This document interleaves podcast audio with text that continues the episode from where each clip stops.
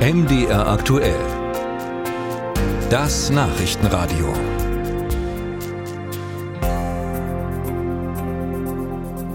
Unsere Arbeitswelt verändert sich und vieles, was vor einigen Jahren noch undenkbar schien, wird inzwischen umgesetzt. Zum Beispiel die Vier-Tage-Woche bei vollem Lohnausgleich waren Unternehmer und Personalchefs anfangs sehr skeptisch, werben sie mittlerweile sehr offensiv mit diesem Modell um neue Mitarbeiter. Uta Georgi berichtet. Mehr Zeit für dich. So oder so ähnlich werben immer mehr Firmen in Stellenanzeigen mit der Vier-Tage-Woche.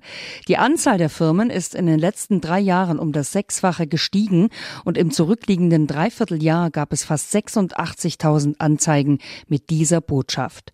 Herausgefunden hat das die Berliner Agentur Index. Geschäftsführer Geschäftsführer Jürgen Grenz erzählt, was ihn bei den Ergebnissen am meisten überrascht hat. Wie drastisch sich die Situation auf dem Arbeitsmarkt verändert hat. Wie sehr die Unternehmen bemüht sind, durch attraktive Angebote, wie zum Beispiel das einer Vier-Tage-Woche, auf sich aufmerksam zu machen. Die Vier-Tage-Woche ist natürlich nicht für alle Bereiche gleichermaßen geeignet. Und ich glaube, dass es viele Möglichkeiten gibt, durch eine Verlängerung der täglichen Arbeitszeit da auch Optimierungspotenziale durch eine Vier-Tage-Woche nutzen zu können. Gewerkschaften wie die IG Metall hören solche Botschaften gern, denn hier wird schon lange für die Vier-Tage-Woche geworben, sagt Sophie Jenecke, Arbeitszeitexpertin im Vorstand der IG Metall. Aufgrund des Fachkräftemangels müssen sich ja die Unternehmen einfach inzwischen stärker an den Interessen der Beschäftigten orientieren, wenn sie Jobs ausschreiben. Es gibt eine Studie von der Hans-Böckler-Stiftung, die sagt, dass sich über 80 Prozent der Beschäftigten eigentlich eine Vier-Tage-Woche wünschen würden. Und ein Aspekt, der auch eine Rolle spielt, spielt, dass wir ja auch im Arbeitsleben immer mehr Stress und immer mehr Beschleunigung im Grunde feststellen. So stiegen stressbedingte Krankheiten stetig an, sagt Jenecke.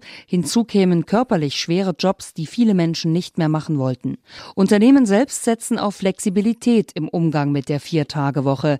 Den Grund erklärt Hans-Jürgen Völz, Chefvolkswirt beim Wirtschaftsverband der Mittelstand. Sollte der Gesetzgeber meinen, tätig werden zu müssen durch eine Pflicht zum Angebot einer Viertagewoche, dann sind wir strikt dagegen. Der Grund liegt im Wesentlichen darin, dass Unternehmen frei disponieren müssen mit der Auftragslage. In konjunkturellen Hochphasen gibt es mehr Arbeit, in konjunkturellen Niedrigphasen oder in Rezessionsphasen weniger Arbeit. Laut Studie der Berliner Agentur Index finden sich die meisten Stellenanzeigen mit dem Versprechen der Viertagewoche im Baugewerbe sowie dem Handwerk.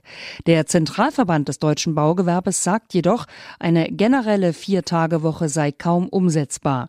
Geschäftsführer Heribert Jöris. Letztendlich muss es jemand auch bezahlen, das ist der Kunde. Und wir stellen ja jetzt auch schon fest, dass wir gerade bei Bauleistungen mit einem großen Wettbewerb zu tun haben aus dem Bereich Schwarzarbeit. Je teurer wir also die Handwerkerstunde machen, desto eher werden diejenigen am Ende im Wettbewerb mit der Nase vorn sein, die halt günstiger anbieten. Also in jedem Fall wird man davon ausgehen können, dass die Vier-Tage-Woche eher weniger produktiv ist als die herkömmliche Verteilung der Arbeitszeit auf fünf Wochentage.